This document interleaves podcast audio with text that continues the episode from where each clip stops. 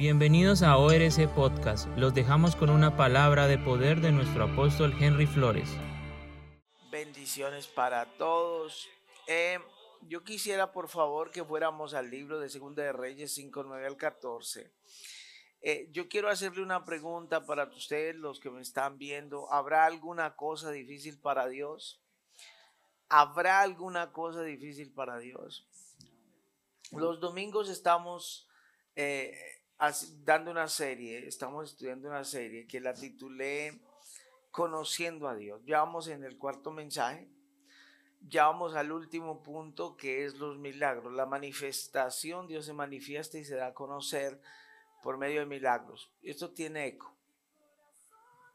Eh, por medio de los milagros, ¿sí? Entonces, eh, mi pregunta esta mañana es, ¿habrá alguna cosa difícil para Dios? ¿Cierto que no hay nada difícil para Dios?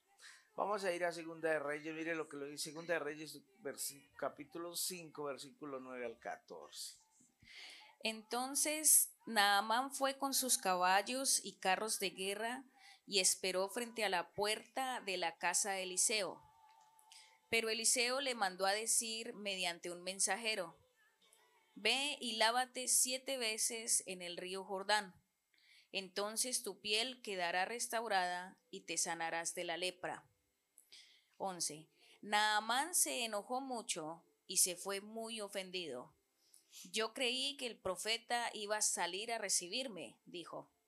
Esperaba que él moviera su mano sobre la lepra e invocara el nombre del Señor su Dios y me sanara. ¿Acaso los ríos de Damasco, el Albaná y el Farfar no son mejores que cualquier río de Israel? ¿Por qué no puedo lavarme en uno de ellos y sanarme? Así que mm. Naamán dio media vuelta y salió enfurecido. 13. Sus oficiales trataron de hacerle entrar en razón y le dijeron, Señor, si el profeta le hubiera pedido que hiciera algo muy difícil, ¿usted no lo habría hecho? Digan conmigo, ¿habrá algo difícil para Dios o alguna gran cosa para Dios? Ellos le están diciendo, Dios pide cosas sencillas, ¿cierto? Yo quiero que pongamos fundamento. ¿Cómo están siendo educados nuestros hijos o nosotros? ¿Cómo nos educaron? Cuando, si usted tuvo la oportunidad de ir a una universidad, ¿cómo lo educaron? ¿Para qué lo educaron? Para que andara dependiente de Dios, para que se andara independiente de Dios, para que andara apartado de Dios. Los juegos hoy, eh, las computadoras, en las universidades, los colegios, están apuntando a que la persona trabaje independientemente del creador. Eh, Naamán estaba en una posición de, de alto jerarca. Naamán tenía dinero. Naamán tenía fama, era un hombre famoso en Asiria. Naamán tenía mucho dinero, tenía muchos criados, tenía mucho, muchas posesiones. Naamán tenía una posición de autoridad. Eh, le decía a un soldado, va y si no iba lo podía matar, ejecutar. Era un hombre poderoso, pero tenía una enfermedad había gastado mucho dinero, me imagino, en tratando de sanar su enfermedad, pero no había podido. Entonces, él había sido educado en una mentalidad griega autosuficiente, compleja. That's Eso es, eso es la personalidad de Naaman. Él era asirio. ¿Sí? Hoy en día tratamos de llevar nuestra necesidad a nuestro nivel intelectual. ¿Me hago entender? Hoy en día la primera opción no es Dios, la primera opción es el especialista. Antes, yo no sé si usted se acuerda, antes había un médico para todo. Entonces, ¿cómo se ha puesto la ciencia? La ciencia se puso que Hoy en día, antes el médico lo miraba a usted, le miraba los ojos y decía, usted tiene anemia. Pero hoy en día lo mandan a usted, le sacan sangre, le, sacan una cantidad de, resultados. Hoy en día, eh, eh, y entonces, dependiendo de lo que lean, le recetan, antes no. Entonces dice, bueno, usted necesita un especialista en los ojos, usted necesita un especialista. ¿Por qué? Porque la sociedad se, se está formando para andar independiente de Dios. ¿Sí? Entonces, eh, en Segunda de Reyes 5:11, entonces dice la palabra que el profeta le dio la palabra a Naamán. Le dio la palabra, ¿cierto? Él venía cargado de oro y de, y de regalos. Y él vino a comprar su milagro. Él vino oriundo, él vino orgulloso, vino con sus guardaespaldas, él vino a comprar un milagro. Pero el profeta lo regresa y lo devuelve y dice, vaya que se lave siete veces en el Jordán. ¿Cierto? Y entonces ahí es en el, en el capítulo 5, eh, versículo 11, dice, Naamán se fue enojado. La versión neutra, eh, nueva versión internacional dice, se fue enfurecido. Dice, he aquí yo decía para mí, Saldrá él luego y estando en pie, invocará el nombre de Jehová su Dios y alzará su mano y tocará en mi lugar. Y, y me dices que yo quiero hacer esto, Dios te dice, haz esto y tú haces esto. Siempre le vamos a dar una mejor opción a Dios. ¿Por qué? Porque nuestro nivel intelectual nos ha preparado en la universidad, en el colegio, en los mismos shalkers, lo preparan a usted para que usted le dé una mejor opción a Dios. Los niños de hoy no son como antes.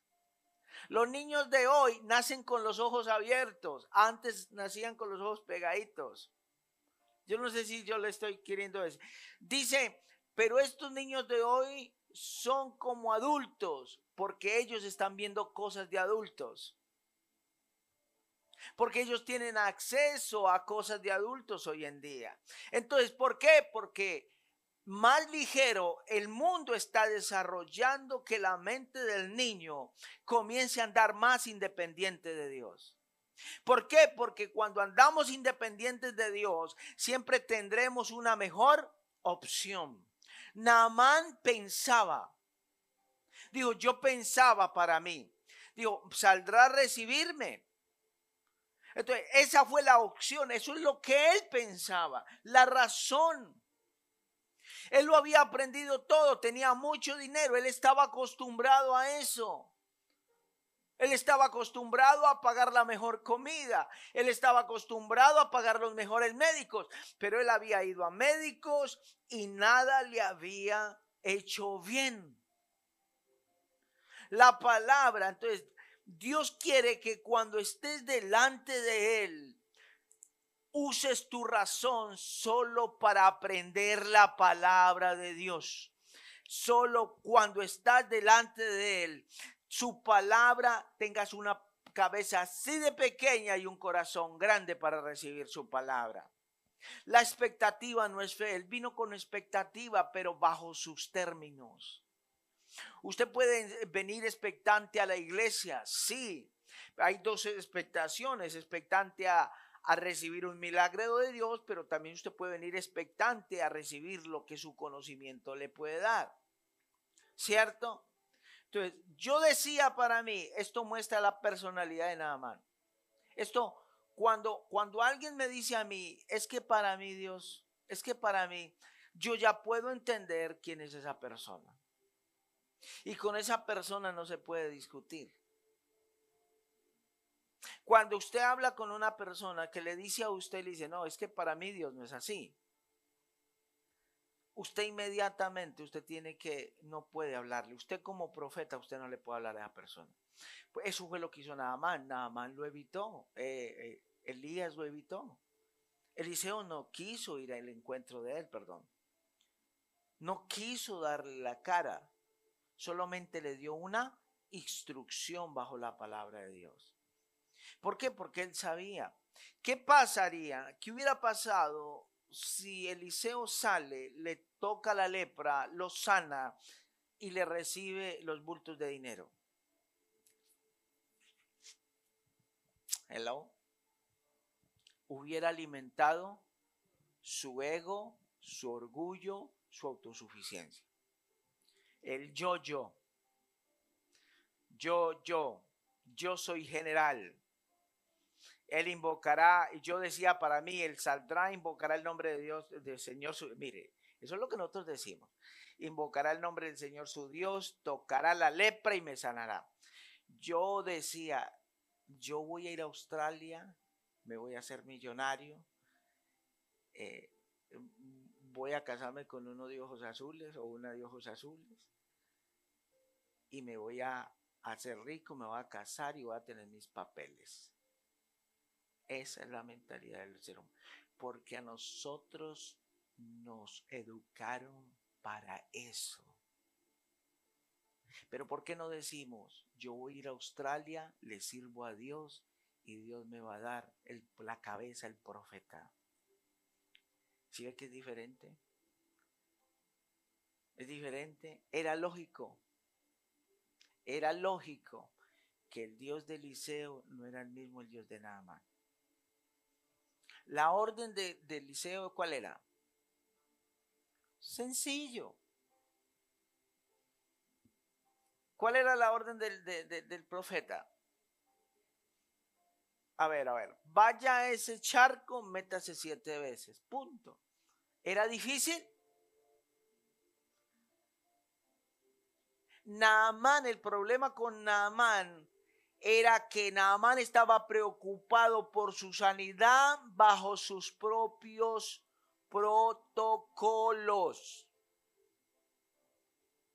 Y eso es lo que pasa con nosotros, nuestros protocolos. Lo que nosotros pensamos nos han alejado de los milagros de parte de Dios.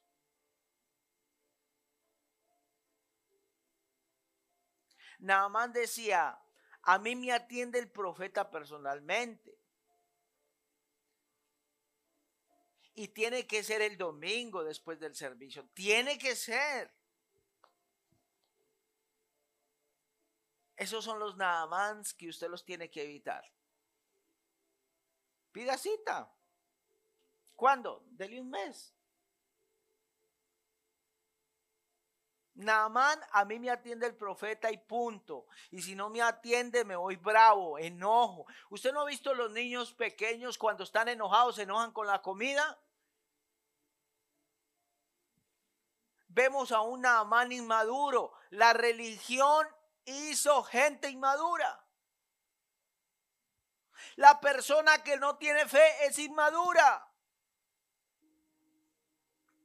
La persona que tiene fe dice, me mandaron a bañarme en un río, gloria a Dios, me voy y me zambullo. ¿Cuánto? Siete veces, cuarenta y nueve si quiere. Amén, profeta. Así es, me voy a zambullir. ¿Dónde más me zambullo? ¿Dónde más me meto? ¿A quién obedezco? Llego temprano a los servidores. Yo voy a llegar. El, el que tiene fe llega temprano. A todas partes llega temprano. Eh, le voy a explicar, cuando usted tiene un trabajo secular, ¿por qué usted llega temprano? Porque usted tiene fe al pago, ¿no? Porque si usted no llega temprano, el jefe lo echa. El problema con nosotros es que le ofrecemos a Dios una mejor opción. Nuestras opciones son mejores que las de Dios. No, pues yo vengo y le dejo saber, así, así le dicen a uno, yo esa es mi decisión, pero dígame usted qué dice y bendígame. Esa, porque nosotros le estamos anteponiendo la opción de nosotros a Dios. Esos son los nada más. El problema con nosotros le ofrecemos una mejor opción a Dios. Siempre hay una propuesta de regreso a la que Dios está dando. ¿Usted no la hizo? Eh, parecemos como negociando con Dios. Usted no ha ido a, Sudamérica más que todo. Aquí no se usa mucho eso, el barequeo aquí no se usa. Pero váyase a una galería o váyase a, una zapatería o, una tienda en Colombia o en Perú, me imagino. ¿Cuánto cuesta? 100 mil. Bueno, yo le doy 95. No, 97. Esa es la mentalidad donde fuimos creados. Siempre tenemos una propuesta de regreso a Dios. Lo que no sabía mal era que no habían aguas que sanaran. No hay aguas que salen. No hay ríos que salen. No hay, no hay métodos para sanar. Mateo 8, 16 dice que Jesús recorría y con la palabra sanaba a todos los enfermos. Ahí dice la palabra, Mateo 8, 16, Yureidis.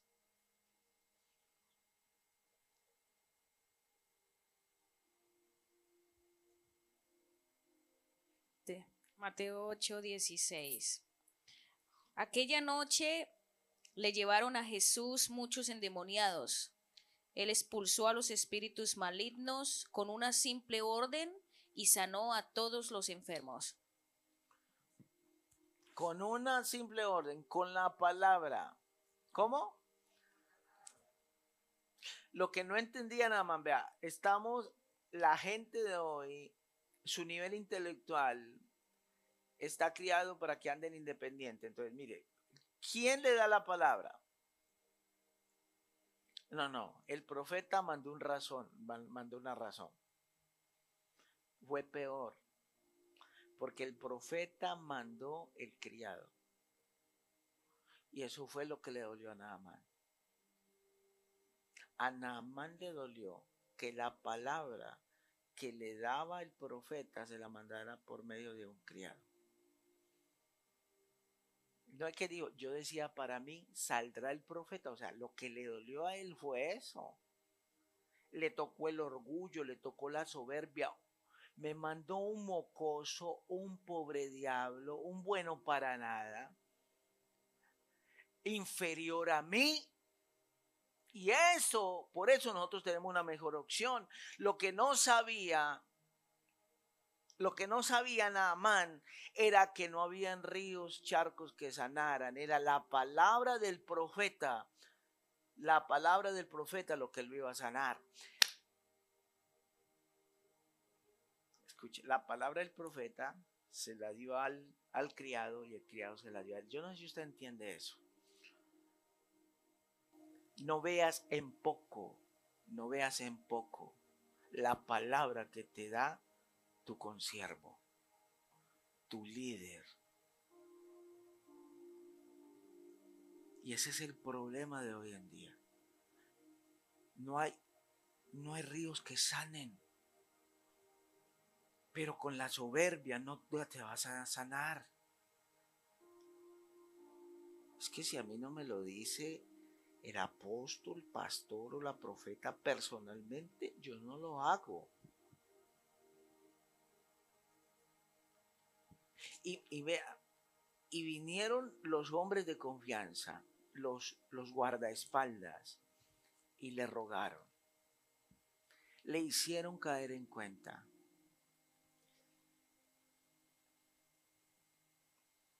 Señor, será cosa muy difícil que llegues a las nueve de la mañana. ¿Por qué te enojas? ¿Cierto que eso nos enoja? ¿Cierto que eso nos enoja? ¿Cuándo sale a brote el orgullo en nosotros?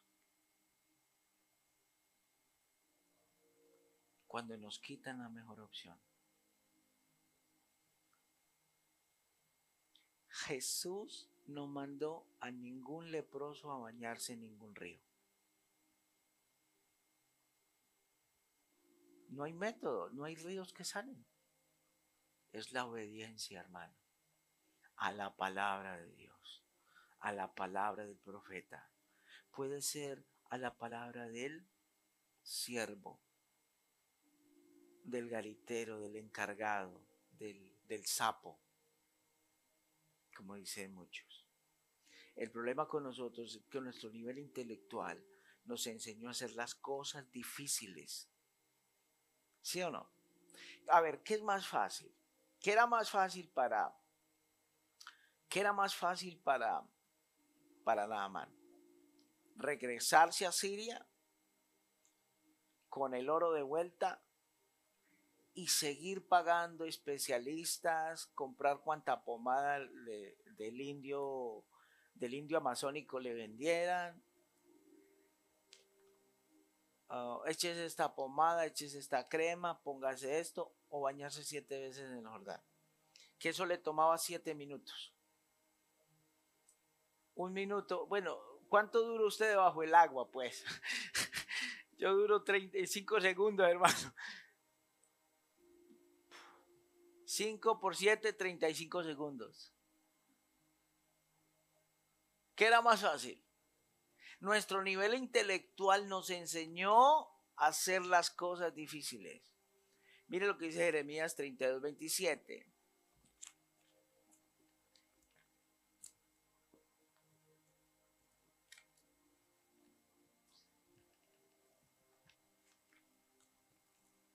Eh, eh, la religión que hace, suba a Monserrate, allá donde está el santo, súbase descalzo, sin camisa y ese latigazos, para que sus pecados sean perdonados.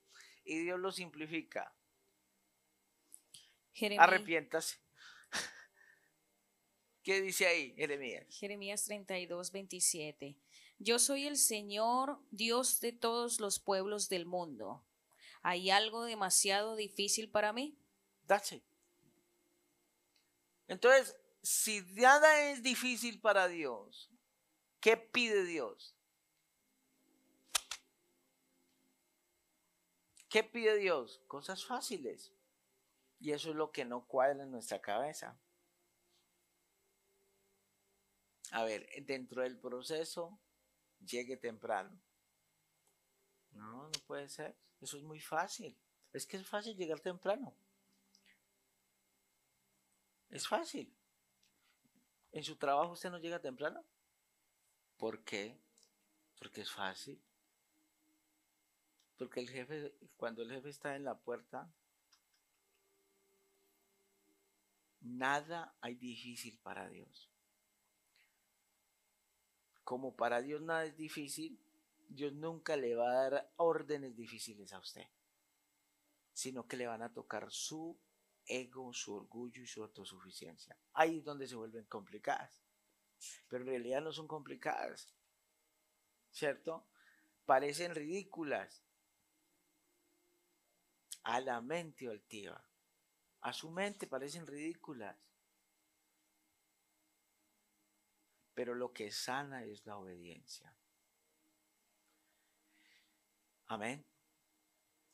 Eh, mire, mire cómo la mente humilde le habla a la mente altiva. El versículo 13 dice, sus oficiales trataron de hacerle entrar en razón y le dijeron, Señor, si el profeta le hubiera pedido que hiciera algo muy difícil, ¿usted no lo habría hecho? Bueno, yo le voy a hacer otra pregunta. Dice la Biblia que la sombra de Pedro sanaba a los enfermos. Ok, ¿qué es más difícil? ¿O qué es más fácil? ¿Hacer cola en el hospital toda una noche, esperar que, el, médico te atienda, te mande la medicina, te tienes que hacer el tratamiento dos o tres meses? Si tienes cáncer, tienen que operarte, si tienes eh, algún problema, tienen que rajarte, bueno, lo que sea. ¿Qué es más fácil? O que la sombra del profeta, la palabra te sane. ¿Qué es más fácil? Ahí es donde está lo complicado, ¿cierto? Entonces, mire, la mente humilde le habla a la mente altiva. El corazón humilde le habla a la mente altiva. ¿Sería que Dios trabajó? ¿Sería que Dios se esforzó para crear la tierra? Dígame una cosa. ¿Sería que Dios sudó? Dice que Dice, dice la Biblia que Dios descansó al séptimo día. Mucha gente dice, no, es que estaba sudando, estaba cansado Dios. No, no es por eso. Es porque nos estaba dando una enseñanza a nosotros, de que aprendamos a descansar en su creación. ¿Cierto? Por eso salieron con él con el cuento del bimbán. No, que es que se hizo una explosión y usted es producto de una explosión. Imagínese usted tan bonita, mi hija, y usted es producto de una explosión, imagínese.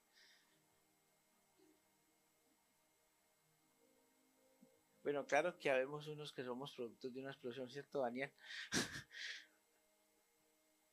y con el mal genio peor.